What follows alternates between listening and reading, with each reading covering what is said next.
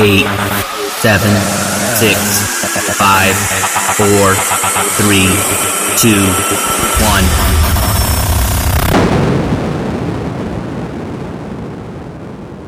It's the Clean Friday Radio Mix. Clean Friday Radio Mix. Clean Friday Radio Mix. The soundtrack of your weekend. Hello, everyone, and hello, James Clean. How is it going? Thank you very much. All's good. Very excited. We're back with a brand new radio podcast directly out of Zurich. My name is Camille, and I'm in the studio with the one and only James Clean. And we are more than happy to announce that James will fly into London on the 9th of July for two exclusive DJ sets. He will play at Kingsland Road, hosted by Hypesong.com and Later the Night. He will play a surprise set as a special guest in the Ace Hotel in the middle of Shoreditch. The event is hosted by Ego Vision Records on the rooftop of the Ace Hotel, and we are excited and looking forward to play again in London. Now lean back, and enjoy the newest mix of proper tech house music. This is the Clean Friday Radio Mix, mixed by James Clean.